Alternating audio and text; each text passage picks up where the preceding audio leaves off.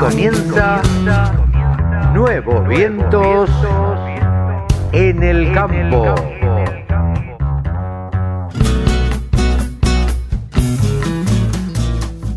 Hola, hola, hola, hola, ¿cómo le va? Buenos días, buenas tardes, buenas noches. Según en el horario que nos estén escuchando, aquí estamos en una edición más de Nuevos Vientos en el Campo por la radio del campo. Bueno, les proponemos hoy un programa mm, realmente que se las trae. Vamos a charlar con muchacho del interior que le gusta mucho la música, que ha hecho un montón de cosas por el folclore. Vamos a charlar con César Tapia luego de la apertura. Está directamente desde Las Toscas, su pueblo natal. Vamos a conocer de él y las costumbres, las costumbres de los pueblos, que eso siempre nos ha interesado. Vamos a charlar también con Daniel Tardío. Daniel Tardío es titular de la empresa Multicultivos que se dedican a la multiplicación de semillas. ¿Pero saben dónde? En la provincia de Mendoza. Allí en la tierra del buen vino, ellos se dedican a multiplicar semillas. Vamos a charlar con Hugo Castellano desde México, que nos va a contar todo lo que sucede allí en México con el tema de la pandemia. Y por último, también tenemos preparado una charla con Sebastián Nini, que hacía muchísimo, muchísimo que no conversábamos. Conversamos de todo con Sebastián Nini, y, pero también, sobre todo, cómo está yendo todo este tema de la pandemia y cómo lo vemos y qué visión tenemos desde el periodismo agropecuario. Así que, con todo esto, ya damos comienzo a una edición más de Nuevos Vientos en el campo, por la radio del campo.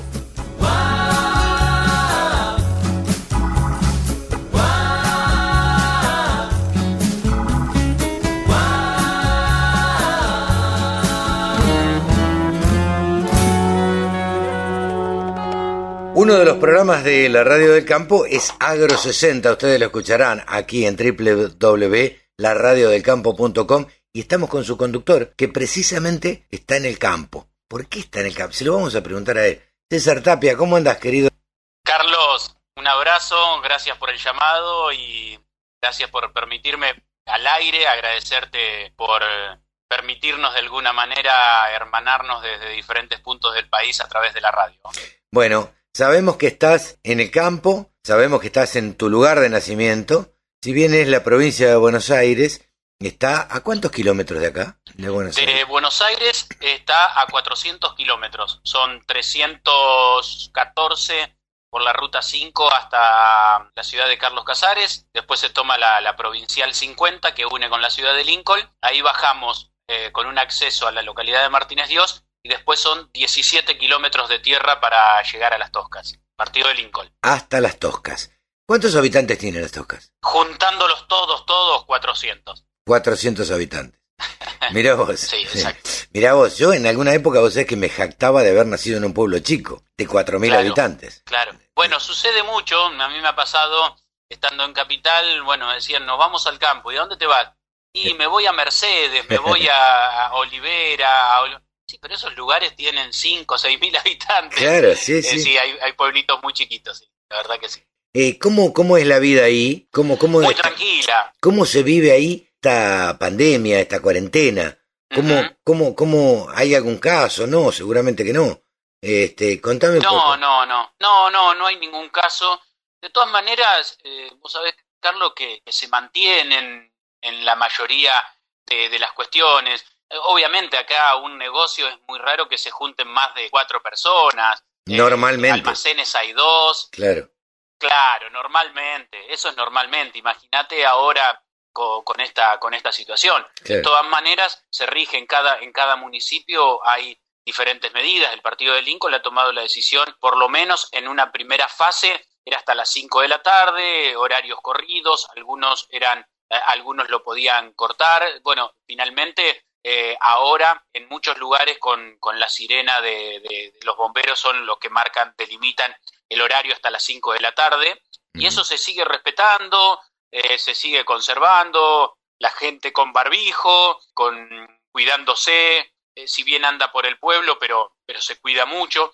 Eh, la verdad que, que hay un, respeto y algo que me parece, Carlos, que, ya vino para quedarse, es eh, ese, esa higiene que, que, tenemos que, tener, que deberíamos tener. Hay, hay parte de la cultura, me parece que Carlos, que ya tendríamos que haber adoptado hace mucho tiempo. Totalmente. Pero que bueno, que a veces, que a veces eh, tienen que llegar este tipo de cosas para que las aprendamos, ¿no? Bueno, yo creo que uno siempre debe aprender y de estas de estas cosas malas, aprender y sacar cosas positivas. Y creo que una va a ser esto de la, la, la higiene, aprender a cuidarnos mediante, la, mediante la higiene. Contanos un poco más de, de las toscas. Vos estás con tu familia, la, la actividad principal obviamente es el campo, esto no, no ha parado, ¿no es cierto? No, no ha parado. Vos sabés que, bueno, ahí se dan varias particularidades. Nosotros que vivimos y los que están y viven en, en lugares que tienen caminos de tierra, se, se, dan varios, varios puntos. Acá voy a traer un, un, punto que, que, tiene que ver con, lo, con los caminos rurales y que tanto se debate en diferentes lugares de la República Argentina. Acá, en algún momento, eh, se sufre mucho el camino, el camino rural, más allá de, de, las inclemencias del tiempo que hay que respetar, que hay algunas producciones como por ejemplo la láctea que, que, que, se tiene que sacar, la leche tiene, el camión tiene que pasar, más allá de lo, de lo que llueva. Recordemos que hay, hay que respetar ciertas normas. Si llueve más de 100 milímetros hay que esperar por lo menos 48 horas para, para poder salir con una maquinaria grande para que no rompa el camino. Si llueve menos de eso, a lo mejor 24. Pero sabemos que hay algunas producciones que, que no se puede respetar eso como lo lácteo, pero que no sea la mayoría para que quede un desastre por alguna urgencia, ¿no? Sí, sí, Pero hoy por hoy con el tema de la cosecha, hoy por hoy con el tema de la cosecha, de los viajes cortos, en algunos casos se respeta y en otros no. Eh, eh, en ese sentido, eh, hay que concientizar mucho, Carlos. lo, lo, traigo a esto de la pandemia también, porque me parece que el respeto hacia la otra persona tiene que estar siempre. Y lo que sucede en muchos campos es de, de la gente que, quizás alquila o que tiene algún lugar que quiere sacar la mayoría, quiere sacar un rédito mayor o algo, y en vez de los camiones con salir eh, con los 30.000 kilos más la tara, eh, se sale con un poco más y se terminan de, romper todos los caminos y después lo que quedan son los pobladores en el pueblo con el camino hecho pedazos y aquí por lo menos este camino real eh, en el último tiempo ha sido arreglado. A mí me tocó, por ejemplo, un día, Carlos, a las 9 de la mañana hacer el trayecto de los 17 kilómetros y después a la tardecita volver y estar eh, hecho pedazo, hecho pedazo. Sí, sí, sí, sí, e, Eso tiene que ver con, con, el alto tránsito que se da por esta cosecha, pero también a veces uno se da cuenta que a veces cuando pasa un camión con que va livianito arriba del camino y a veces que va rompiendo y que, que después eh, se, se, le echa mucho las culpas. Es cierto que en algunos municipios esa inversión no vuelve a los pueblos. Pero hay en otros, hay que destacar que hay en otros que, que se está haciendo y que se trabaja y, que a veces pasa por, por la conciencia, obviamente, de todos, ¿no? Yo estoy totalmente de acuerdo con eso y con la conciencia que debiéramos tomar todos respecto a esta pandemia que creo que nos va a dejar muchas enseñanzas más allá de lo malo, más allá de lo perjudicial y todo. Hoy hablaba también el hecho de aprender a, higienizarnos permanentemente, lavarnos las manos, tener cuidado, limpiar bien las cosas. Digo, hay otras cosas en que los argentinos somos poco solidarios. Sí, eh, y voy a agregar algo más, Carlos, te agrego algo más de, eso que mencionás. Eh, los argentinos somos poco eh, en, algunas en algunos casos poco solidarios porque cuando se, se, se sacan a la luz algunas necesidades, el argentino a veces muestra muchísima solidaridad, pero lo que también quería mencionar, Carlos, es que eh, el argentino tiene esa argentinidad al palo, el control del control. Muchos dicen, bueno, pero pongan balanzas en las rutas así. ¿Por qué? ¿Por qué no, por qué no prevenimos para tener que gastar más? Porque si tenemos que poner una balanza para controlar a alguien que debería eh, hacer las cosas bien, estamos haciendo un gasto mayor que esto, eso después se vuelca. ¿Por qué tenemos que salir a controlar una verdulería que está subiendo el precio si ese verdulero tendría que tener el precio real y nada más? Bueno, en la Argentina tenemos eso, lamentablemente, la viveza criolla. Pensamos, che, ponele 10.000 kilos más y, y, cobro un poco más el flete y no importa si rompo el camino, rompo la ruta, si hago un viaje corto y nada más. bueno, esa viveza que está ah, nos hace mal a todos. Eso es no pensar en el otro. Eso es no pensar en el otro. Se ve, se ve en la pandemia también, en, en casos como este, donde hay gente que no, que sale sin cuidados y no tiene cuidados eh, a mí me pasó el otro día un caso particular. un señor mayor que vino al lado mío, se me paró a 30 centímetros cuando yo estaba pagando en una caja y le dije, señor, ¿usted no escucha o no lee los diarios o no escucha, ve televisión? Me dice, ¿qué se cree? ¿Que yo tengo coronavirus? No, le digo, no, no. digo, pero yo lo puedo tener. Y el que se va a enfermar es usted. Y probablemente la pase peor que yo. Entonces, la gente no sé si no entiende. Y además tenemos ese egoísmo del cual vos hablabas, del querer sacar un poquito de rédito, de querer sacar una ventaja. Este, yo no sé si esa, es esa viveza criolla o que, que tan mal nos hace y nos perjudica a todos. Todos conocemos gente que vive afuera o que está afuera y donde nadie hace lo que no tiene que hacer.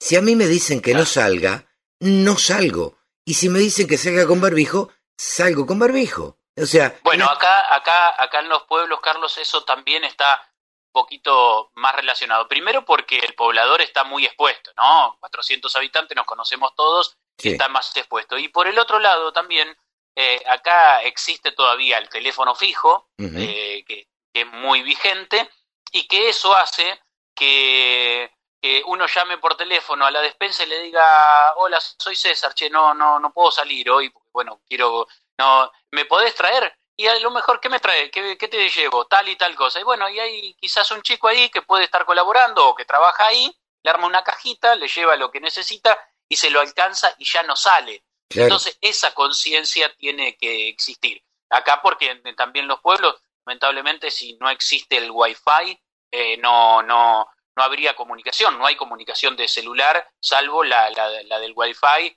la de internet o la línea fija. Todavía, mira, a un, a un lugar de la provincia de Buenos Aires todavía no llega, teniendo en cuenta también esta, esta comunicación que tiene que existir, por ejemplo, para la educación, ¿no? Sí, sí. es tan imprescindible. Uno de los temas muy, muy eh, vigentes en esta, en esta pandemia, en esta cuarentena, digo, es el tema de, de, la educación, que a vos y a mí nos preocupan y que ya en algún momento les vamos a, a contar a, la, a toda la audiencia de qué se trata y en qué, y en qué plano es, eh, estamos. Pero más allá, vuelvo al tema de la solidaridad, porque es algo que me preocupa también. Y yo he opinado, y esto corre por cuenta mía, y lo he dicho muchas veces en, en el, eh, en la radio que el productor agropecuario no es solidario. Piensa en sí mismo, en su campo, y si no le llueve al vecino, y mucho no me importa, ¿viste? Carlos, ahí, ahí, mencionas algo. Eh, siempre yo lo que hago es destacar eh, es no generalizar, porque a veces... No, no, no, claro. Claro. Eh, yo ya sé que no lo haces, pero a veces eh, hay que, hay que utilizar el sentido común y hay que decírselo porque, porque hay mucha gente que va a decir, no, yo soy solidario. La verdad que eso de solidario en, en, algún momento ha existido mucho cuando estaban las taperas que ahora son y son los vecinos que había mucha gente en el campo y que si te faltaba un poquito de azúcar, a mí me ha pasado ensillar el petizo, el pony, salir corriendo al vecino, ir a buscar un paquete de azúcar y nos prestara, qué sé yo, a una legua y iba y venía y después cuando volvíamos al pueblo a comprar las cosas la devolvíamos. Esas cosas de solidario. Pero hoy por hoy es verdad. Y alguna de las cosas, mirá lo que te voy a decir, alguna de las cosas, alguno de los mensajes que tiene el mote del campo, que se subestima y, se lo machaca con algunas cosas, como por ejemplo oligarca y otras cosas, eh, las tiene ganadas desde ese lugar. Yo te voy a representar algo y vos te vas a sentir muy identificado y va a haber gente que no lo, no, lo, identifica. A veces, a veces yo para viajar a otro pueblo salía a hacer dedo. Mm. Y había mucha gente, estaba en campo, demás, sabíamos, los conocemos todos, hacías dedo, te decía, no, voy acá nomás, y seguía derecho e, iba a la ciudad y después vos cuando enganchabas a alguien lo encontrabas en la ciudad.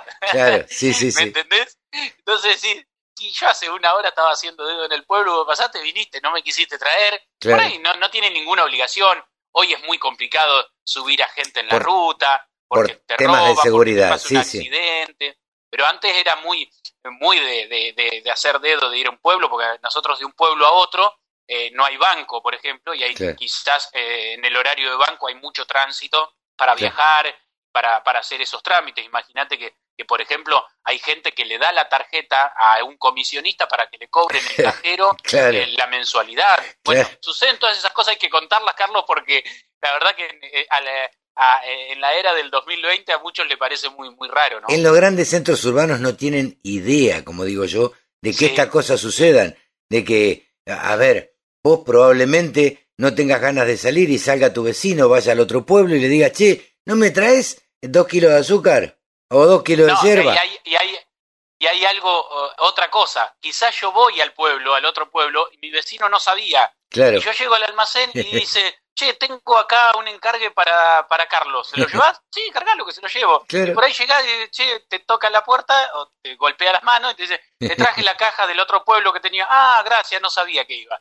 Bueno, esas cosas. esas cosas pasan, sí, sí. Esas son cosas lindas para recordar del pueblo y que bueno, que, que con esta cuarentena que te tocó allá, eh, bueno, casi obligada y, y, y, por algo que casi mejor no recordar, eh, eh, nada, lo estarás viviendo y disfrutando del, del, del pueblo, a lo cual nosotros nunca hemos dejado de ir eh, siempre y vivir este, este tipo de cosas, y como digo yo, nunca negar los orígenes. De cosas sí, y además, y además, Carlos, es que, que los pueblos sigan estando vigentes, porque cuando se habla o se utiliza algunas frases, eh, no hay que hacer demagogia con esas frases, con generar arraigo y todo lo demás. Verdaderamente se genera arraigo dando trabajo, generando comunicación y eh, acompañando a estas pequeñas poblaciones donde se vive, donde se vive también con, con muy poco. Y, quiero cerrarte con esto, no sé si este programa saldrá antes del lunes, pero aquí el 25, el 25 se celebra en el pueblo eh, la, escuela agropecuaria, hay una escuela agropecuaria secundario que por primera vez tuvo hace 20 años tiene 114 del pueblo y por primera vez secundario tuvo desde hace 20 años, que es una escuela agraria de aquí. Bueno, para recaudar fondos todos los 25 se hace el locro. En esta medida y en esta situación que estamos, obviamente el locro está suspendido, se ha tomado la decisión de hacer eh, la, entrada, que es la empanada, eh, que, que, hay un delivery de empanada, que ya tenían vendida como 100 docenas, hoy hablé con la gente del pueblo, y, y que van a ser eh, se va a hacer a las 10 de la mañana se va a pasar el himno y se va a izar la bandera. Pero escucha bien el himno dónde se va a pasar. El himno se va a pasar en la propaladora del pueblo. Hay un bar que tiene la antena vieja de, televisión, la antena eh, que, que, se miraba televisión, que ahí tiene el megáfono, o sea, por ahí se va a dirigir el director de la escuela, va a hablar, se va a poner el himno y a unos escasos 100 metros está la, la Plaza Manuel Belgrano, que ahí se va a izar la bandera una sola persona, la banderada de la escuela va a ir a izar la bandera junto con el delegado, ellos dos. Después se va a hacer el delivery de, empanadas, cada uno comiendo en sus casas. Y a las once y media, por Facebook, se va a hacer un mini recital. Eh, un cantor del pueblo va a transmitir desde eh, la, dirección Agraria Las Toscas, que es en, en Facebook, ¿no? El perfil de Agraria Las Toscas y ahí se va a poder eh, revivir. Bueno, eh, las pequeñas cosas que pasan en los pueblos. En los pueblos, no, ni hablar. Eh, si alguien está escuchando y quiere escuchar esto que contaba César, bueno, entra a Facebook y busca... Agraria Las Toscas. Agraria Las Toscas. este programa sale sábado y domingo, así que este, tranquilamente lo, lo, pueden ver, lo pueden ver y escuchar antes del fin de semana. César, queríamos charlar con vos para hablar de estas cosas. Vos sabés que en el interior y en los grandes centros urbanos que también nos escuchan, eh, se enteren de estas cosas que hemos vivido, que vivimos y que seguiremos viviendo en estos pueblos del interior del país. Te mando un beso grande, César. Un abrazo grandote, gracias por la comunicación y nos estamos encontrando en cualquier momento. La radio del campo, la mejor información del agro con la mejor música, las 24 horas. Vamos a charlar ahora con un, podríamos determinar, o podríamos definirlo como un emprendedor de toda la vida. Daniel Tardío, que se encuentra en Mendoza, seguramente para contarnos una Mendoza que no sé si conocemos. ¿Cómo estás, Daniel? Un gusto saludarte. Buenos días, Carlos. Un placer escucharte. ¿Cómo estamos? Muy bien, gracias. Eh, la verdad es que queríamos tener, eh, a partir de noticias e informaciones que tenemos, queríamos tener eh, tu impresión. En principio, sabemos que vos estás en Santa Rosa haciendo una serie de cosas que normalmente no se hacen en la provincia de Mendoza. Contame un poquito, ¿cuánto hace que estás radicado en Mendoza? Bueno, el proyecto acá eh, en Mendoza ya va a cumplir 10 años, ahora, este año. Eh, y lo que básicamente eh, hemos o tratamos de hacer es trabajar sobre una matriz productiva distinta a la habitual. ¿sí? Para Mendoza más conocida basada en la producción este, vinícola o frutícola, que obviamente es muy importante y es tradicional. nosotros acá, para que se ubiquen los oyentes, estamos en el este de la provincia, en, la llanura, más hacia el límite con San Luis, no es la zona montañosa que todo el mundo conoce de, Mendoza, es una zona desértica de apenas 200 milímetros al año, y lo que hacemos acá es una agricultura totalmente diferente a lo tradicional en la región, que es básicamente la producción de especialidades, de semillas, fundamentalmente de alfalfa, de girasol, de maíz, de sorgo. O sea, producimos, multiplicamos semillas para, para semilleros. ¿Por qué crees que se utiliza esa zona, eh, Daniel, eh, que normalmente no es tan productiva, digamos? Eh, es una buena pregunta. En realidad no es que no sea productiva, o sea, eh, tiene como todo lugar una capacidad de una ventaja comparativa para producir que es la que tratamos de explotar. Este, este, desierto que y esta poca pluviometría que por un lado este, hace más más ardua la, actividad productiva, por otro lado nos da unos beneficios para la producción de semillas basados fundamentalmente en que el nivel de riesgo fitosanitario de enfermedades aquí es bajísimo por el, por el, por el tipo de clima que tenemos y el riesgo climático obviamente también es menor que en otras regiones. O sea, acá nosotros no tenemos riesgo de inundaciones, no tenemos riesgo de, exceso de lluvias en los momentos de cosecha, que para la producción de semilla es algo muy delicado. ¿no? Entonces, en general, utilizamos este, este clima tan arduo, tan duro, como una ventaja desde el punto de vista de la producción de semillas. A ver, porque contémosle a la audiencia y, y, charlemos de esto. Eh, estamos acostumbrados a ver a que los semilleros multiplicadores, en general, están en las cuencas productivas, digamos, en el sur de Santa Fe, norte de Buenos Aires, este, en las cuencas realmente muy, muy productivas.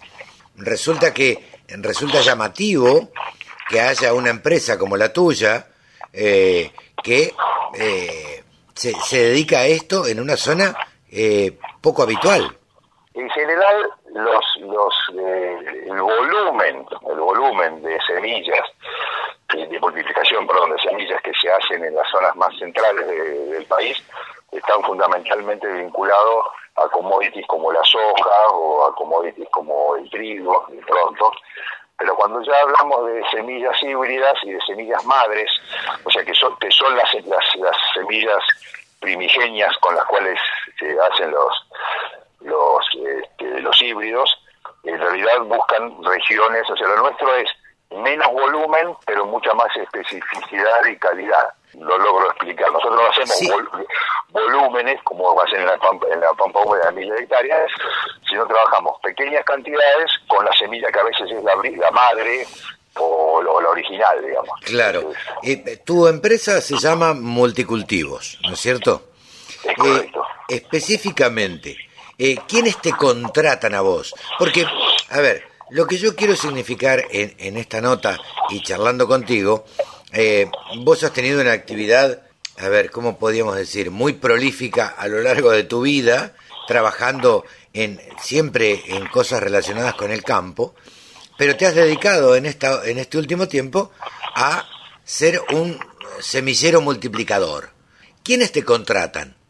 Es una buena pregunta. Básicamente lo que traté de, o que tratamos de montar acá, fue una, una empresa de servicios. En general, en, estas regiones existían pequeños emprendimientos semilleros donde las grandes empresas semilleras multinacionales venían a hacer la multiplicación de la semilla de, mayor valor, que era un poco lo que explicaba recién. Pero eso estaba atomizado en montones de pequeños productores con grandes dificultades a veces de, de control, con gran dificultad de aplicación de protocolos. Entonces, la idea mía surgió en decir, bueno, vamos a llamar un centro de servicios como corresponde para que esos semilleros encuentren en nosotros volumen de hectáreas y seguridad en la producción. Bueno, y así empezamos y con nosotros han trabajado en estos 10 años empresas como le hemos multiplicado Semillas Adau, Singenta, Monsanto, eh, bueno, en su momento Arcor hacía algo de semilla de, de choclo acá, eh, PGG Ryston, que es una empresa semillera muy importante de forrajeras, es decir, en general son grandes empresas que nos dan a nosotros la responsabilidad de multiplicarle su, su semilla nosotros, digamos, no producimos para el mercado de consumo, sino que producimos para productores. Claro. Para que se entienda. nosotros somos productores de insumos para productores. Claro, a ver, ustedes son vendedores o productores de semilla, que quede claro esto. Lo que, lo que ustedes venden no se puede comer, digamos. No, es para comer. Eh, ahora te, te pregunto, todos los que pensamos en Mendoza, pensamos en vino. ¿No es cierto? Digo, Mendoza es la tierra del buen vino, este, este, toda la cuenca productiva vitivinícola. Ya nos contaste un poquito por qué se te ocurrió eh, ir, ir a Mendoza, porque había otros eh, semilleros ubicados ahí, pero bueno, vos te has convertido con multicultivos en uno de los centros más importantes de servicios para brindarle a otras empresas, ¿no es cierto? Sí, bueno, no sé, creo que sería demasiado este, arrogante decir que es uno de los centros más importantes. Digamos que hoy somos una empresa importante en la actividad de producción de, semillas y como todo, esto no pasa en Mendoza, me ha pasado en toda mi vida laboral, cuando uno va a desarrollar nuevas zonas con nuevos proyectos, siempre la barrera más dura es la barrera local. No me refiero a Mendoza, me refiero en cualquier lugar donde vayas. El primero que no cree, el primero que no cree es el del lugar. Totalmente. Entonces, entonces, este tipo de proyectos es muy difícil a veces de insertarlo socialmente en lugares donde, como yo contaba el otro día, acá había 16.000 hectáreas de vida hace 20 años, que no están más. Y no solo no, solo no están más la vida. Mucha de esa gente que trabajaba en eso emigró, o al, o al, Gran Mendoza, o al Gran Buenos Aires, o a algún otro lugar. Entonces, este tipo de actividades lo que genera es una, una segunda alternativa que es la, erradicación de gente que, que, va muriendo con, con, la medida que va desapareciendo la actividad frutícola y vitivinícola de esta región, ¿no? No, así de la zona central. Seguro. Eh, ustedes todo lo que trabajan, eh, entiendo que lo tienen que hacer bajo riego. Explícame esto. Sí, sí, acá la producción, a ver, un término muy común en Mendoza son oasis si uno ve Mendoza desde el aire, va a haber zonas verdes y productivas, que es lo que se denominan eh, técnicamente oasis. Acá donde hay agua hay vida, donde no hay agua hay desierto. toda nuestra producción, toda nuestra producción es bajo riego los 365 días del año. Trabajamos con agua de perforación, que sacamos de 286 metros de profundidad. Este, pero acá toda toda la producción es riego con riego presurizado, ¿no? O sea, es un riego relativamente moderno para la región, acá se usa mucho todavía la, inundación o el surco, nosotros no, trabajamos todo presurizado para, ahorrar agua y ahorrar energía y obviamente tener un mejor manejo del, cultivo. ¿no? ¿Tienen buena agua? Eh, para las producciones que hacemos el agua es buena, no es este, de primera calidad, pero es suficientemente buena para las producciones que, que nosotros hacemos. ¿eh? El agua, por eso vamos, vamos tan abajo, a los 286 metros, a buscar la napa, porque es un agua de mucho mejor calidad. No es que el agua esté recién a esa profundidad, el agua acá está a 40 metros, 30 metros en, el campo nuestro.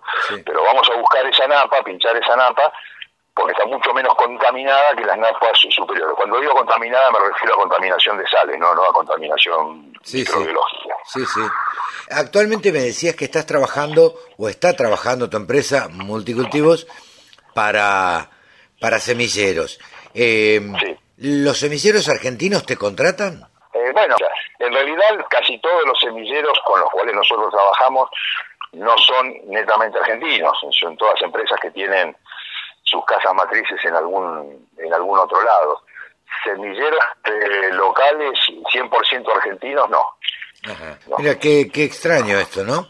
Que algunos semilleros argentinos no te contraten, te contratan los extranjeros. Pero más allá de eso, digo, es una, eh, eh, fundamentalmente, digo, vos tenés semillas de todo tipo, cuando, cuando alguien te pide que le multipliques una semilla, puede ser una semilla de soja, una semilla de girasol, de trigo, de alfalfa, o, o tenés alguna especialidad.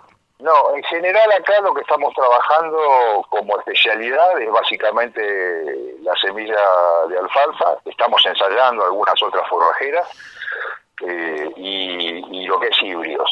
Los de soja, como te decía al principio, al tratarse de materiales varietales y de grandes escalas, eh, eso se hace en zonas, entre comillas, más económicas como la pampa húmeda porque ahí lo que te da, cuando digo la pampa húmeda digo las zonas centrales, ¿no? Sí, sí, sí. Este, porque ahí, digamos, el volumen cubre, cubre cualquier deficiencia que pueda haber en, calidad. Son tantos los miles y miles de hectáreas que se hacen, pero cuando se habla de híbridos o de materiales muy delicados, en general los semilleros no lo arriesgan en zonas donde pueden estar eh, eh, expuestos o a una sequía importante, como ha sucedido en los años anteriores, o a una eh, a una inundación o un exceso hídrico. En alguna oportunidad tú eh, asesoré a una empresa eh, que producía semillas para Estados Unidos de maíz pisingallo. ¿Han tenido alguna experiencia con, con este cultivo? Mira, hemos estado en contacto con, creo yo, si no, si no cambió, la firma exportadora de pisingallo más grande de la Argentina, que es Snack Crops, este, gente de, digamos, de primer nivel Sí hemos estudiado la posibilidad de tratar de, multiplicar pisingallo, pero nunca lo terminamos de, eh, de, modelar. Sí, lo que hacemos es, una cosa es la actividad comercial que, trabajamos todos los días y paralelamente vamos probando nuevos materiales, ¿sí? Para ver si la respuesta productiva y de calidad es la que lo satisface a los, a los futuros clientes. Entonces, hoy estamos probando vicia forrajera, eh, estamos probando algo de festuca, o sea, vamos viendo, eh, yo creo, esta es una opinión personal, ¿no? Todo lo que es el mercado forrajero nacional e internacional, eh, para una región como esta debería ser estratégico poder desarrollarlo y producir, ¿no? Tenemos mucha, o sea, lo que nosotros brindamos, no nosotros, sino el clima, el lugar, es mucha seguridad de producción o bajo riesgo productivo. Ajá. Mucha seguridad de...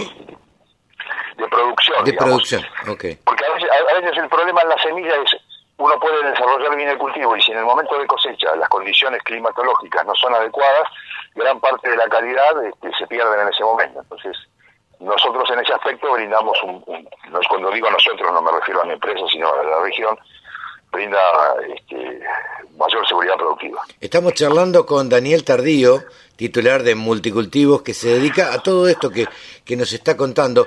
Pero ya que te tengo a mano, viviendo en, en Mendoza, tierra del buen vino, ¿qué calidad, si es que tiene, por ahí te meto en un aprieto y podés no contestarme, pero ¿qué calidad, si es que tiene, eh, tiene Mendoza de ganadería? Ganadería, eh, ganadería. Mendoza ¿Tiene ganadería? sí, tiene, tiene ganadería Mendoza, eh, realmente todavía en una etapa, eh, a mi entender, eh, muy incipiente. En la, mayoría de los campos eh, de la región se hace una cría muy precaria.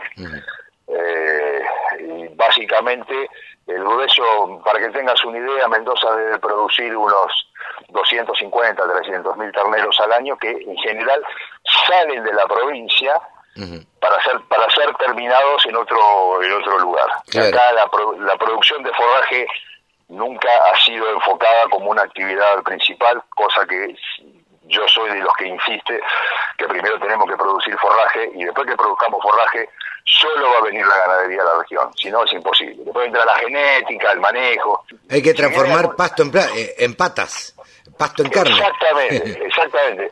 Muchas veces acá la idea fue, bueno, que vengan los ganaderos y en realidad es al revés. El animal es el último eslabón de esto. Si no tenemos la, oferta forrajera, ¿quién va a venir a producir carne? ¿Cómo se puso de moda la vicia, no? Sí, sí. Bueno, nosotros acá tenemos un, eh, usamos por dos eh, o tres condiciones distintas. En primer lugar, porque es una buena forrajera. En segundo lugar, porque se puede utilizar mucho como abono verde. Vuelvo, a reiterar, estamos hablando de suelos que son muy muy delicados, muy pobres, ¿no? 0,5 de materia orgánica.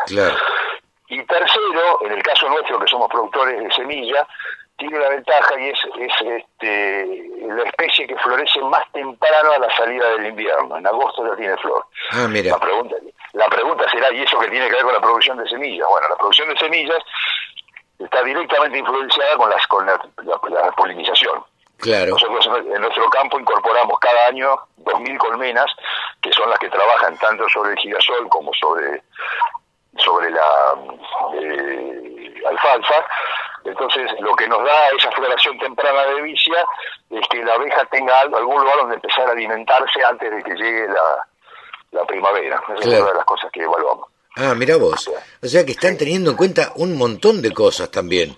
Digo, eh, hay que hay que concatenar un montón de situaciones que se den para que el negocio realmente sea productivo, porque no me imaginé que podías tener colmenas para que te hicieran la polinización en determinados momentos, ¿no? Bueno, para nosotros la, apicultura es, una, es un aliado estratégico muy importante. Imagínate que nosotros tenemos, colocamos 2.000 colmenas al año en los lotes, con, con poblaciones controladas, o tratamos de controlar 60.000 este, eh, abejas por, por, por, este, por colmena, así que acá te diría, en noviembre, diciembre hay que caminar despacito entre los lotes y tener mucho, mucho cuidado. pero, pero realmente, bueno, esas son las cosas que hay que ir desarrollando. Porque acá no había, acá no había 2.000 colmenas. Entonces estamos estimulando a los productores locales para que generen más colmenas y hacer una, una sinergia donde ellos se llevan obviamente la miel y, y, nosotros nos quedamos con la polinización. O sea, todas esas cosas son las que uno va desarrollando en la cuenca, que son lo que yo llamo todas las pymes, pequeñas pymes que se van desarrollando alrededor de un proyecto de este tipo, ¿no? Totalmente, digo, hay que tener un montón de cosas en cuenta, desde el riego, obviamente buscar los clientes, crear y atender la empresa y además convertirse en apicultor, digo, ¿no? bueno, no, los apicultores son apicultores. no, no, no, pero a lo que me refiero Daniel, es que es un elemento a tener en cuenta. Digo, no, no, no te pasa por el costado. No te da lo mismo tener abejas que no tenerlas. Tenés que tenerlas. Ah, no, no. Eso, la, diferencia entre producir o no producir es tener abejas. No, claro. Eh, no, no, es un elemento menor, no es un adorno. Es una de las partes más importantes en la producción de, semillas. Mira vos, no, no me lo imaginaba de, de, de, esta, de esta manera. ¿Crees que va a llegar la ganadería realmente a Mendoza a instalarse? ¿Va, va a haber, digo, que instalar riego, va a haber que instalar un montón de cosas, no? Yo creo, o sea, yo soy uno de los que más trata de promover, de, donde me toque, la, producción ganadera. O sea, como yo, te decía, de Mendoza salen 250 o 300 mil terneros y después Mendoza compra entre comillas, importa 400.000 novillos para comer. Eh, eh, digamos, y hay miles y miles y miles de hectáreas como la que tenemos nosotros que podrían perfectamente ponerse bajo producción forrajera y desarrollar un mercado ganadero. Este, hoy existe la genética y la tecnología para producir en cualquier lugar. Yo viví 25 años en el Chaco, hace muchos años, cuando llegué al Chaco en los 80, este, el ganado que existía era absolutamente criollo, de bajísima calidad, de bajísima productividad, y 30 años después, cuando me fui, eh, teníamos Gran Gustoba, cinco octavos, campeones de Palermo, y, la carne, y la carne que se produce ahí se come en el restaurante, bueno, no voy a dar el nombre, en un restaurante muy conocido en Puerto Madero. Totalmente, totalmente. Eso lo, eso lo, viví yo en un lugar donde me decía que la, lo que me decían la ganadería es casi imposible. 30 años después es de altísima calidad la producción que vos puedes traer de la zona nordeste argentina. Totalmente. esto es lo mismo y te, diría mucho más, en mi opinión, que viví la ganadería de Monte en el Chaco y veo esto, esto es mucho más sencillo. Mira vos, más sencillo. mira vos, más sencillo eh, producir en Mendoza, hacer de, de, de la tierra de Mendoza eh, este, una producción eh, ganadera que una producción en el Chaco, que hoy el Chaco es prácticamente top en ganadería, ¿no? No, ni hablar, no. A ver, en eso ni hablar. Lo que digo es el que vivió las dos circunstancias, entre, entre, estar en el monte y estar en el desierto, en ese aspecto decía, es mucho más sencillo sobre todo que hay muchas hectáreas para reconvertir. O sea, lo que parece increíble, tienen los pozos, tienen el agua, tienen la energía, tienen los caminos, ¿sí? Que lo único que, lo único que falta es ponerse a trabajar y cargarlo de Hacienda. Totalmente. en mi etapa del Chaco, donde bueno, había que hacer todo, no había camino, no había luz. Me hablaste, me hablaste de energía recién y te tengo que preguntar, ¿con qué energía se mueven? Eh, ¿Hay energía eólica en la zona? Eh, no, nosotros, nosotros nos movemos con energía con energía de, red eléctrica. ¿no? Ah, Hoy, para, que, para, que, para que tengas una idea, hago un número muy rápido, el 70% de nuestro costo de producción es energía. Ajá. Sí, sí, ¿Y, ¿Y, no hay en la zona campos donde haya eh, alguien se le haya ocurrido instalar paneles solares? ¿No es una zona propicia? Desde el punto de vista de paneles solares, sí. Hay algunos pequeños emprendimientos, muy, muy pequeños, pero el problema, bueno, sería motivo mejor de otra charla, pero en general la, la energía solar cualquier proyecto de energía alternativa, que de hecho hemos hecho 20 planes, lo hemos analizado, tiene un problema grave que nunca te desconectas de la línea. ¿Por, qué ¿Por qué razón? Porque la producción natural de energía, sea eólica o sea solar, ¿sí? es absolutamente variable, ¿sí? no es constante. Claro. Produzco, produzco solo durante el día, cuando tengo sol, etcétera, etcétera. Y la demanda de mis pozos o de mis máquinas es permanente. Entonces, no, no puedo tener una oferta variable y un consumo permanente. Siempre, siempre, necesito la línea. Y las inversiones que habría que hacer eh, para poner, eh, pensar que yo tengo mucho consumo de energía, ¿no? cada, pozo, cada pozo tiene una bomba de 100 HP, son 26 pozos trabajando. Claro. Entonces, la inversión que yo tendría que hacer para reconvertirme a una energía es, está fuera de nuestras posibilidades, ¿no? Mira vos. pero bueno, tal vez con el tiempo que las tecnologías se abaraten un poco nos, nos permitirá trabajar así. Eh, Daniel, la verdad es que seguiría charlando, pero llevamos como 25 minutos de charla que parecen menos, eh, porque, porque ha sido sumamente interesante. Eh, te agradecemos muchísimo. Volveremos a charlar seguramente en otro momento eh, con algún Malbec de por medio, digo, porque si estás a, si estás ahí en Mendoza, eh, no te será muy difícil conseguir un buen vino. de eso no te quepa duda. Vamos a conseguir un buen vino y bueno, a disposición. Y lo más importante, si me permitís un mensaje de 10 segundos, sí. para, para todos los colegas productores que de diferentes partes del país es que hay otra Argentina posible, hay mucho para hacer, mucho para hacer este, en, lo que yo llamo la periferia, porque cuando se tierras marginales a veces la gente se ofende un poco, pero todo lo que vivimos fuera de, lo que es el centro productivo, hay muchísimo para hacer, muchísimo. Yo creo que hay, hay mucho productor argentino que está acostumbrado a producir, como te decía, en Córdoba, Santa Fe, parte de Entre Ríos, provincia de Buenos Aires, y pareciera que ahí se acaba la Argentina productiva. Y sin embargo, este, es muy importante tener en cuenta, por eso eh, nos interesaba charlar contigo, para que nos cuentes una Argentina distinta en Mendoza precisamente.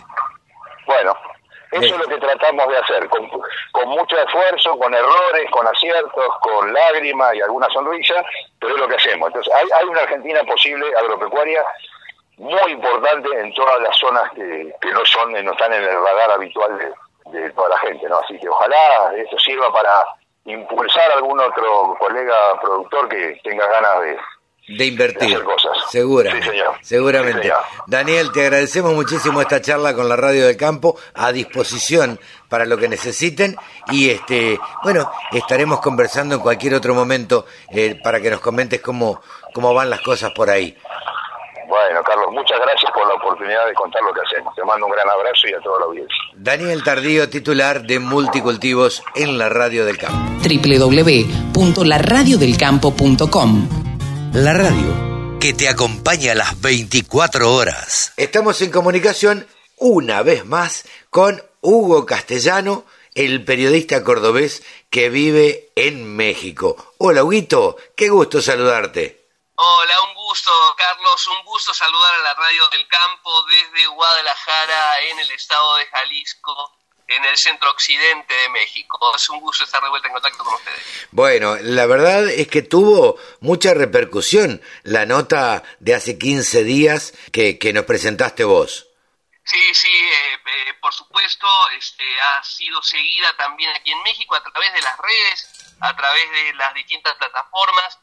Eh, a propósito de lo que platicaba el doctor Bran Goberts, el titular de el área global de, innovación y desarrollo para el CIMI, em, daba una serie de elementos este, centrales destacados de esto. el director global, vamos a decirlo bien, de desarrollo estratégico del CIMI, comentaba los eh, las respuestas que está dando México a los desafíos agroalimentarios. Pero hoy, Carlos, te quiero contar algo respecto de sucediendo en Jalisco, eh, en el escenario que nos toca a nivel global con, con, la pandemia y poniendo el acento en algo que seguramente en, en el próximo semestre va a ser un tema informativo importante dentro de la actividad agroalimentaria a nivel global. Bien. Hace muy poquitos días hubo una junta de gobierno de la Agencia de Sanidad, Inocuidad y Calidad Agroalimentaria, eh, ASICA, para ya establecer un plan de trabajo, un plan de trabajo integral que haga frente a la contingencia sanitaria, pero también mirando hacia adelante, Carlos, que es algo de lo que siempre hablamos, es decir, el tema central, los números, la curva y demás, son noticias, pero también hay que empezar a ver eh, cómo se va a reflejar esto hacia la segunda parte del año, hacia 2021. Y la sanidad, la inocuidad, la calidad agroalimentaria van a jugar un papel importantísimo en el nuevo rol, así lo digo yo, que va a tener la actividad agroalimentaria encadenada con el tema salud y con el tema sustentabilidad. Eh, la, Secretaría de eh, Agricultura y Desarrollo Rural del Estado de Jalisco ha eh, iniciado el refuerzo de una serie de acciones en materia de sanidad, trabajando con distintos municipios eh, del sector agropecuario y diseñando una serie de políticas. Eso está trabajándose por estos días y por estas semanas para garantizar la calidad alimentaria. Un paso interesante teniendo en cuenta el momento urgente, la situación presente, Carlos, pero también mirando un poco hacia lo que va a ser el futuro, la segunda parte de este año muy complejo 2020 y también un no menos complejo 2021 en materia agroalimentaria en general y por supuesto para la producción acá en el estado de Jalisco. No solamente es cuestión de pensar en lo inmediato y lo que pasa, que hay que atenderlo y, y por supuesto y darle la, relevancia que necesita y que se merece, sino pensar a futuro, eh, los estados deberían estar pensando a futuro cómo se sigue esto, porque evidentemente esto va a impactar, o haya impactado obviamente, pero va a impactar por varios años. No es que solamente tenemos la pandemia, hubo tantos contagiados, tantos muertos y pasó esto va a dejar consecuencias muy muy graves en, en todo el mundo y me parece que me parece que va a cambiar de alguna manera ciertos paradigmas en la comercialización, ciertos paradigmas en las formas que, que se mueven los países y, y demás. Me parece, no sé cómo lo ves vos, me gustaría tu opinión. Mira, Carlos, yo creo que hay un punto importante que a veces no ha sido muy tenido en cuenta y que es el del consumidor. Ya hay monitoreos que se están haciendo en algunos lugares del mundo a donde se están planteando cambios, en algún caso muy radicalizados, en el tipo o la selección de compra que hacen los consumidores. Entonces, el consumidor que viene, que somos nosotros, que vamos a estar con otro tipo de información y con otro tipo de precedente, van a estar mucho más atentos a temas como inocuidad, a temas como sanidad y a la calidad agroalimentaria en la que está involucrada, por ejemplo, las buenas prácticas agrícolas, la agricultura de conservación, por, decir un, dato, eh, el, tema de eh, cuidar que el alimento sea absolutamente sano y que no produzca ningún tipo de daño en el organismo humano. Yo creo que sobre esto va a haber un énfasis muy importante, especialmente en el eslabón que tiene que ver con el consumidor. Por supuesto, eh, teniendo en cuenta la característica y la capacidad que haya para eso. Entonces, esta, este trabajo de eh, Saber Jalisco a través de la Agencia de Sanidad, Inocuidad y Calidad Agroalimentaria me parece muy interesante como noticia porque está adelantando un pasito y está mirando un poco más hacia adelante en lo que va a ser la característica de producción agroalimentaria específicamente de acá hacia adelante, porque como vos bien lo decís, esto sigue, eh, esta historia sigue, el mundo va a tener que seguir eh, con más o con menos eh, recursos económicos, con más o con menos cambios, pero esto va a continuar y la necesidad de demanda alimentaria va a continuar y seguramente se va a extender y va, a crecer. En lo que tiene que ver con México específicamente, eh, con Jalisco, que es mm, más lo que te toca a ti eh, eh, contarnos o, ver, y, es que es donde trabajás y residís, ¿qué medidas está tomando el gobierno mexicano para la agricultura específicamente? Bueno, primero se está trabajando de manera integrada eh, en cuidar, acá en Jalisco, eh, eh, en cuidar a los productores, en cuidarlos a nivel sanitario, en mantener la dinámica agropecuaria, la dinámica agroalimentaria en general. El tema de la cadena de suministro también, Carlos, acá en México, en Francia, en Argentina, en toda Sudamérica, es un tema clave, es decir, que no se corte la actividad eh, productiva, porque eso sí puede traer a futuro problemas verdaderamente graves, complejos, en el abasto en general. Entonces, eh, entre las medidas que hay está el cuidado y el fortalecimiento de la actividad eh, agropecuaria, también una serie de mercados, pero que están muy controlados a nivel sanitario, unos mercados que yo te podría decir son fijos específicos sanitizados para que la gente pueda hacer algunas compras específicas de productos frescos y también eh, la orientación a que eh, se consuma local. Hay una iniciativa del gobierno que indica eh, invita a la gente a consumir local, a mantener este ritmo de actividad, de colocación del producto y de adquisición del producto que me parece que son los elementos centrales por estos días y que van a abrir un camino hacia la segunda mitad del año. Perdón por la insistencia en este dato, Carlos, pero yo creo que la segunda mitad del año no va a ser más fácil en el mundo, ni en Jalisco, ni en México, pero va a ser diferente. Vamos a tener la mirada puesta en reconstituir y reconstruir todas las cadenas, no solamente la, alimentaria, eh, todas las cadenas productivas en general, pero en el caso de los alimentos estamos hablando de productos que consumimos mínimo en general dos, tres veces al día, entonces va a haber una necesidad de capacidad suficiente para poder continuar con esta actividad y que no se corte la cadena de suministro, eh, que es la base de lo que también se está hablando mucho en, los foros de estos días, que es mantener, sostener y profundizar la seguridad alimentaria. Totalmente, porque por otra parte hay que pensar, intuyo que va a ser así no, y no de otra manera, esto que decías vos de la segunda parte del año, porque eh, hay que tener en cuenta que la industria prácticamente estuvo parada, algunas han retomado acá en la Argentina por lo menos, eh, han retomado sus actividades, pero estuvo parada un buen tiempo y las empresas, estas grandes empresas, no se recuperan de un día para el otro. Entonces, todo esto va a ser afectado. Lo único que no fue afectado acá en la Argentina, yo siempre comento el caso, es la parte de agricultura y ganadería. ¿Sí? Que el mercado de Liniers sigue trabajando y se sigue vendiendo eh, en el mercado de Liniers con casi total normalidad.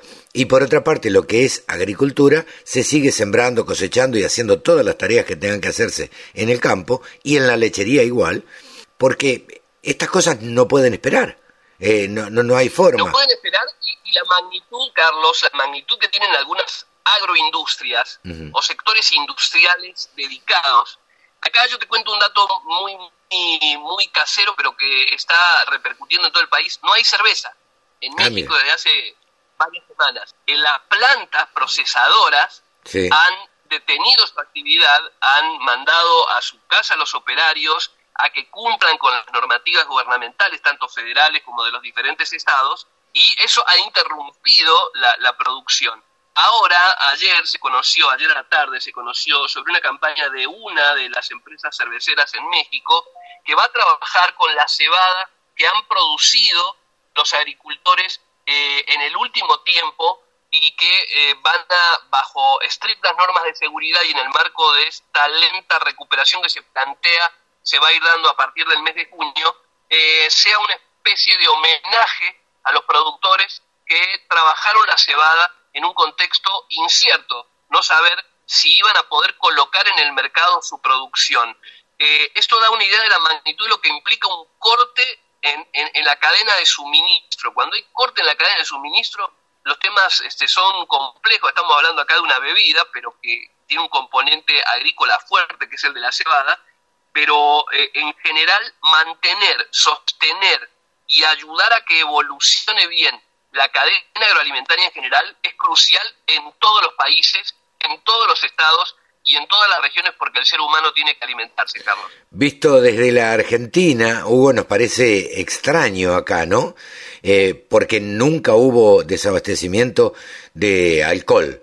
Eh, si hay algo que abunda y que todos nos cargamos y nos hacemos chistes, y, de hecho nos cargamos y nos hacemos chistes, pero es una realidad, hay estudios hechos al respecto, se ha aumentado el consumo de alcohol, tanto de vino como de cerveza, eh, acá en la Argentina, vos sabés que no tenemos tanto la costumbre de tomar bebida blanca como, como podría ser el tequila ya.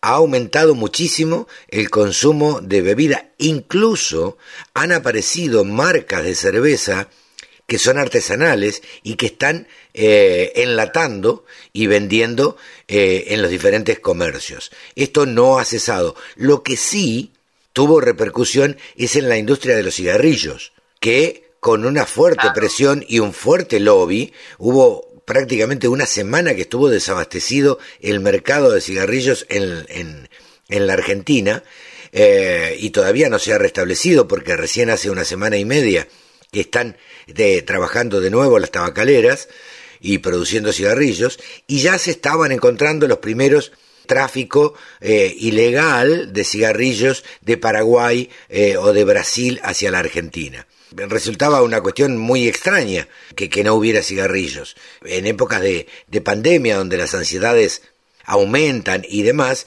el cigarrillo, al que es fumador, contiene y lo aplaca, por eso se dice que se ha intensificado el, el, consumo de alcohol, por eso nos llama la atención desde aquí, ¿no? Bueno, fíjate la derivación informativa que estamos desarrollando, y es muy bueno tu aporte, Carlos, porque la industria tabacalera es una industria, genera muchos puestos de trabajo, y muchos, y muchos impuestos. Eh, Exactamente.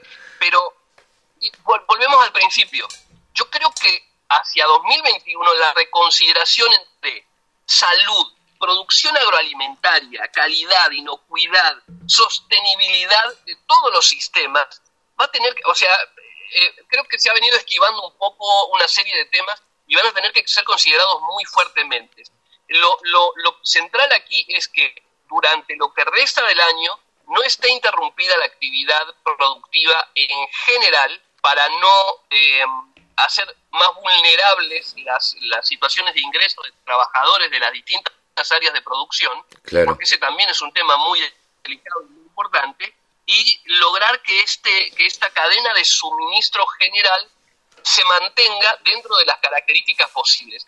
Todo un tema para el abordaje a lo largo de lo que resta de 2020, un año complicadísimo en el mundo, pero también tratando de poner, poner la mesa y dejar todo preparado para un 2021 que no va a ser sencillo y que va a necesitar del ingenio, de la capacidad, de la innovación, de la ayuda de la ciencia, este, que de eso vamos a hablar en alguna otra oportunidad, eh, de la ayuda de la investigación para poder seguir adelante en materia agroalimentaria. Carlos, me parece que el trabajo por hacer es, no quiero asustar a nadie, pero creo que va a ser titánico de parte de todos los sectores y vamos a tener que hacer un esfuerzo todos, también desde la comunicación. Desde la comunicación vamos a tener que tratar, hacer hincapié muchísimo en esto que decías vos, con mucha razón, en la ciencia y la tecnología y en la investigación.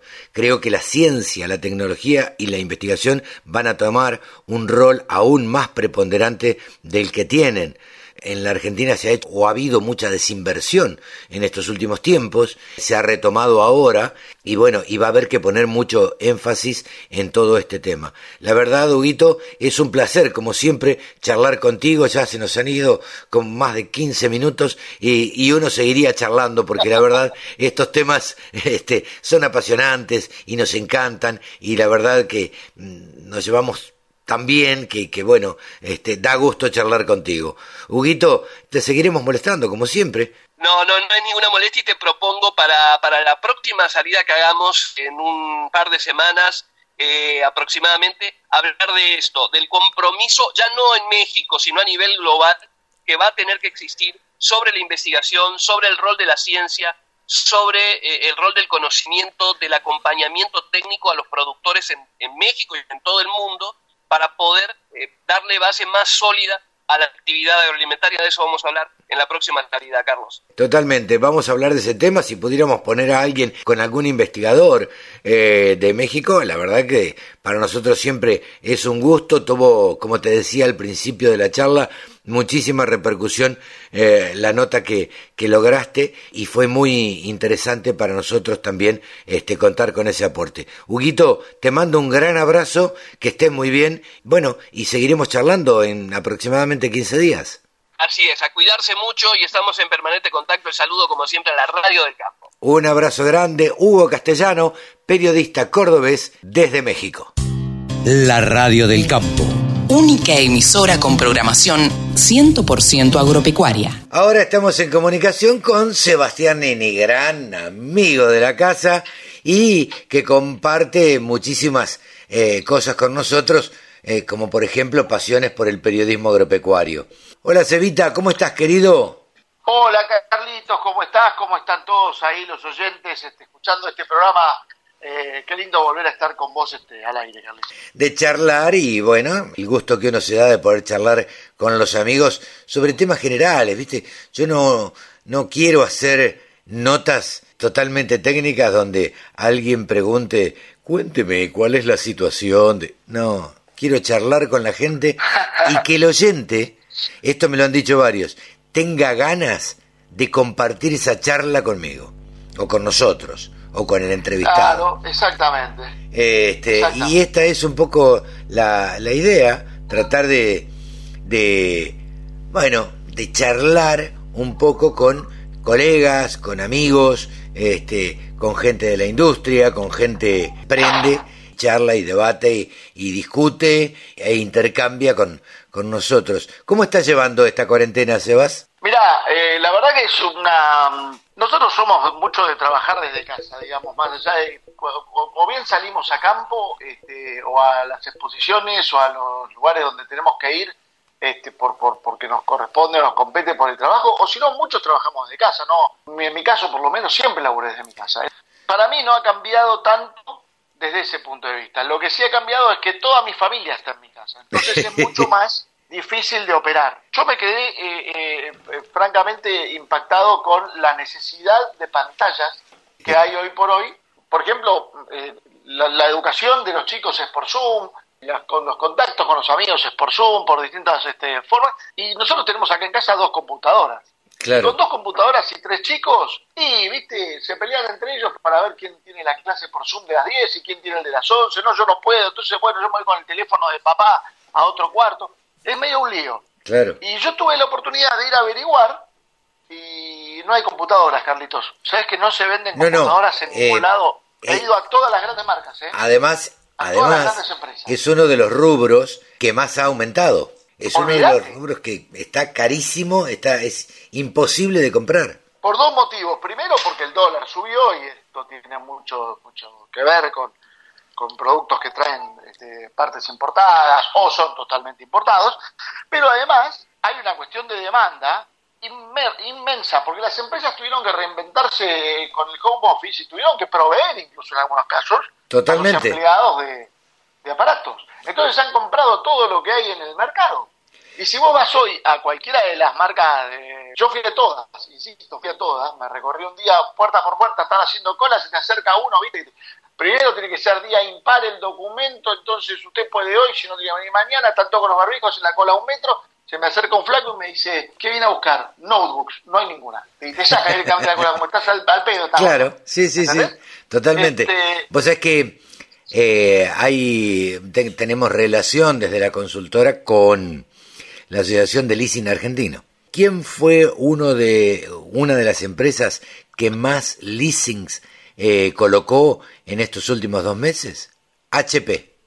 Ah, desde luego. Proveedor de impresoras, computadoras, lugares de almacenamiento para información eh, para las empresas. Digo, hay muchas empresas que le tuvieron que proveer de computadoras a, sus empleados para que pudieran trabajar. Entonces, bueno, esto este, ha hecho que eh, las compren con leasing y ha crecido el mercado del leasing. Pero bueno, eh, más allá de eso, digo, nos podemos dar o dar el lujo de decir que somos o trabajamos colateralmente de una forma o estamos relacionados con algo que no ha parado. Para nada, al contrario, el campo no para, el campo sigue laburando, el campo sigue produciendo, la comida no ha faltado, este, no, no, hemos tenido eh, problemas claros de, sí, aumentos de precio por, por algunas cuestiones más logísticas o, o que la producción eh, se complica, pero la verdad que en, este, en esta situación los que no han dejado de trabajar son los que proveen alimentos y los que además generan este, ingreso de divisas para el, para el Estado, ¿no? No, totalmente, se ha hasta en algunos casos incrementado la producción de, de, carne y la exportación de carne. Entonces, eh, esto habla a las claras de que el campo realmente no para y que, bueno, la Argentina sigue produciendo eh, granos, cereales, carne y todo y proveyendo continua y, y este y no eh, y no paró nunca en ningún momento. Digamos, se está demostrando eh, y es una buena oportunidad no para salir con los tapones de punta como suele ocurrir con el camp, ser agresivo con son más faltos de timing, separar urbano de, de agro, pero sí es una buena oportunidad para demostrar que que, hay muchas cosas, muchos prejuicios que se han tenido con respecto al, sector, que el sector está demostrando que está para poner el hombro. Y lo, y lo indispensable que es en, esta realidad y lo mal juzgado que ha sido en alguna otra con, con, alguna otra situación, digamos. Por ejemplo, la otra vez hablábamos con, no recuerdo bien, con, sí, con Martín Melo, con algún amigo también del sector, y decíamos, bueno, ¿qué pasó? ¿No era que, que, que el agujero de ozono, que las vacas, viste que no eran las vacas, que son los autos, que son las que el petróleo, básicamente el petróleo. Que, siempre le han pegado al... la situación, que, la, la, realidad que está viviendo hoy el medio ambiente, gracias a que nos tenemos que guardar, ha demostrado que esto no era un problema de cómo produce o deja de producir el, el, campo, sino de cómo se vive y se deja de vivir en, la, en los grandes centros urbanos. Sin duda. Ese es el verdadero problema. Sin duda, sin duda que es así. ¿Cómo pensás que, que salimos de a, poquito. Eh, ¿De qué? ¿Económicamente o de la pandemia? La pandemia, esto, yo insisto, va, eh, el otro vez tuve una charlita con un amigo cura que me decía, no, pero viste, ahora nos van a dejar, nos va a costar mucho, me decía el cura, este, que el rebaño vuelva. Y le digo, ¿por qué? Al contrario, hay algunos que extrañamos este, poder eh, ir a misa o me dice, no, bueno, vos porque sos un loco, me dice, pero dice, le van a dar este, dos horas por fin de semana y los tipos no se van a venir a encerrar a la iglesia, van a salir a pasear con los chicos. Y le digo, bueno, es cierto, en ese aspecto es cierto, y mientras tanto la misa sigue siendo virtual y la seguimos viendo por Facebook o lo que. Ahora, lo que sí considero es que eso es temporal también. Eso también va a pasar. Eso es un proceso, eso forma parte del proceso de renormalización. Totalmente. habrá una vacuna y volveremos a abrazarnos, volveremos a viajar a Espoalo en tu auto tomando los dos mates de la misma bombilla. Sin duda, sí, y con otros dos amigos atrás. parece una locura. Hoy nos sentamos con mi mujer a mirar una película tomando mate y me mira cuando le doy el, mate y le digo, flaca, nosotros estamos viviendo juntos hace 60 No, bueno, claro. Si estamos enfermos, estamos enfermos hace rato, olvídate. En mi casa estamos ¿Eh? con mi mujer y mi hija. Mi hija no toma mate con nosotros y mi mujer y yo tomamos mate, dormimos juntos, digo, eh, es bastante simple el asunto. Si nos teníamos que contagiar y si nos contagiamos y se contagia uno, obviamente se va a contagiar el otro. Esto está clarísimo. Pero más allá de eso, eh, digo, ¿cómo crees que sale parada la Argentina eh, después de esto? Ah, estamos hablando más del punto. Y ahí te perdí, Absolutamente, pero creo que si Argentina hace las cosas bien, tiene una gran oportunidad. Sí, la Argentina tiene una gran oportunidad. Yo creo que también tendría una gran oportunidad de cerrar una gran grieta que no vamos a, aprovechar. Pero bueno, Digo, esto es una opinión absolutamente personal. Sí, lo que pasa es que debería eh, existir como un, un gran eh, un valium inmenso para calmar todas las aguas, porque siempre con que haya uno solo que, pegue el tiro, la grieta se vuelve a abrir. Totalmente. Uno solo que tire. Entonces, eh, viste, y nosotros decimos, no, bueno, mira, como estos se acercan de este lado, se acercan del otro lado, y de repente vos decís, no sé, digo por decir, no quiero tomar partido por nadie, pero este sale Patricia Bullrich a decir, esto no hubiera pasado si hubiéramos hecho tal cosa, pone estoy diciendo, por decir un nombre cualquiera, ¿sí? Eh, o, sale otro a decir esto pasa porque Macri hizo tal cosa. Y, donde, y ahí empiezan a tirar del, del coso y otra vez se vuelve a grietar todo, se vuelve a abrir. Yo no creo que, cerremos, pero me parece que hemos empezado a encaminarnos hacia un mismo lado y hemos empezado a entender que hay algunas necesidades que, que no podemos dejar de tener en cuenta y creo sin duda que, la Argentina tiene una gran oportunidad y que sería bueno que no la desperdicie. Eh, ojalá, ojalá sea así, ojalá no desperdiciemos esta oportunidad que tenemos en que la pandemia, digo, no tiene nada de bueno, obviamente, pero sí tiene algo de particular, que iguala a todos, que los pone a todos a la misma altura. Absolutamente. ¿Viste? Entonces, cuando vos decís, cuidado con esto, con lo que sea, la gente que tiene mayores recursos tiene la posibilidad de protegerse de alguna manera un poco más. En este caso, solo hay que tener cuidado para no contagiarse.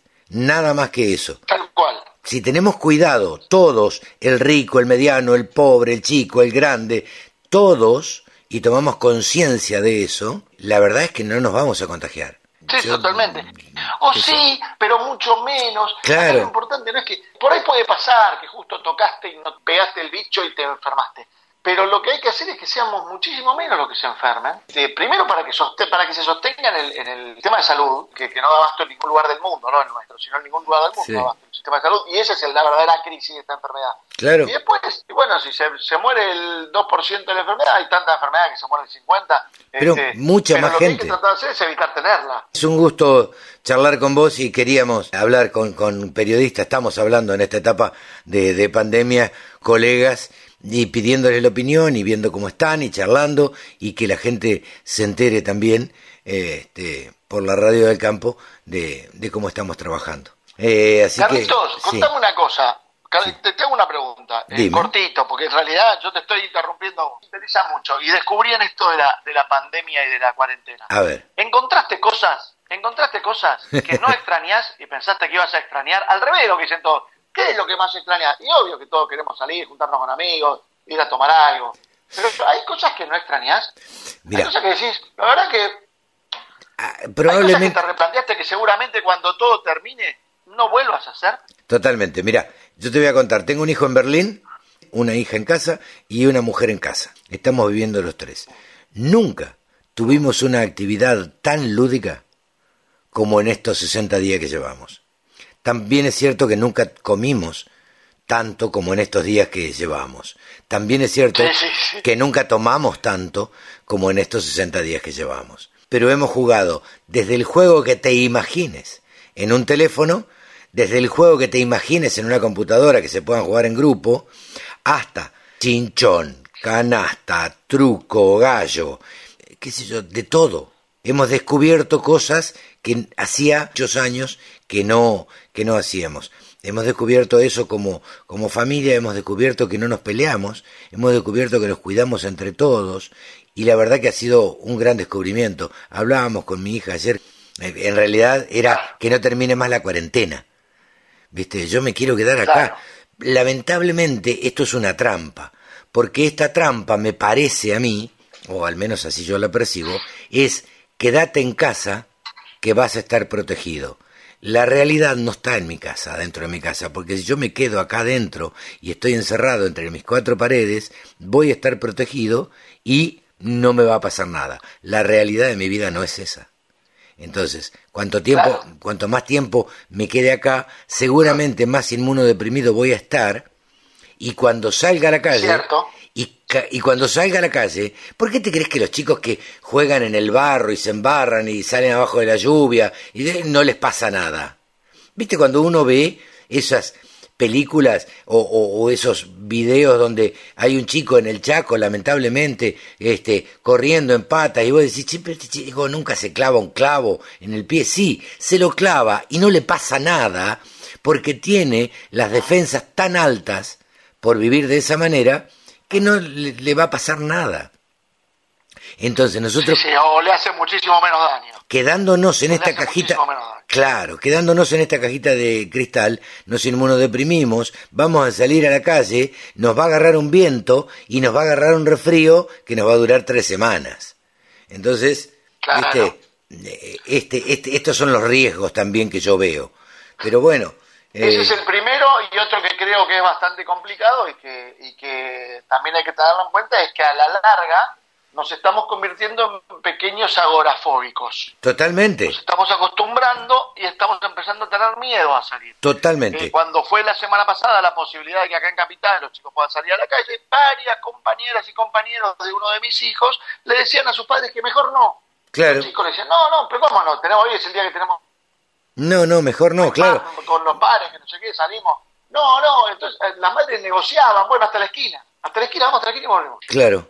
Eh, eh, y así lo hicieron, ¿viste? Bueno, no, parece terrible. Este, pero muy poquitito. Eh, nos pasó y... esa era mi pregunta. No, nos pasó, nos pasó y, este y cada uno que salía en casa, que no salimos juntos, obviamente, sino que sale uno a comprar algo, sale otro y, y, y nos vamos turnando de esa manera che, ¿qué te pasó cuando saliste? Y la verdad que no te tenía ganas de volver rápido. Y la verdad que en el auto me dolió la cabeza. Y la, y, la verdad que me tensioné. Y, y, la verdad es que nos estamos poniendo eh, un poco paranoicos con el afuera. Y no quisiera que suceda eso. Así que bueno, Cevita, che, qué gusto saludarte. Qué gusto escucharte y qué gusto hablar. Lo mismo digo. Bueno, te mando un saludo grande Lo para, mismo digo. para, para vos, para la familia, cuídense que ya vamos a encontrarnos y ya vamos a viajar en el auto tomando mate a alguna exposición que se haga, si es que alguna se hace antes de fin de año, cosa que dudo. Yo lo dudo, pero sé que hay algunas que se van a hacer, digamos, pero no van a ser lejos, porque es muy probable que Palermo se haga en octubre, según dicen. Sí, bueno, este, pero depende, depende cómo esté. que ver con la Palermo de No, depende cómo esté en octubre también, esta situación. Pero bueno, sí, absolutamente. Te mando un beso enorme. Otro grande, Carlitos, para vos, para toda la familia. Que lo pases bien. Sebastián Nini, periodista agropecuario. Y hasta aquí fue una edición más de Nuevos Vientos en el Campo, por la radio del campo. Esperamos que les haya gustado, eh, que lo hayan disfrutado como lo disfrutamos nosotros. Nos despedimos hasta el próximo sábado o domingo, el sábado a las 10, el domingo a las 13. Chau que lo pasen bien.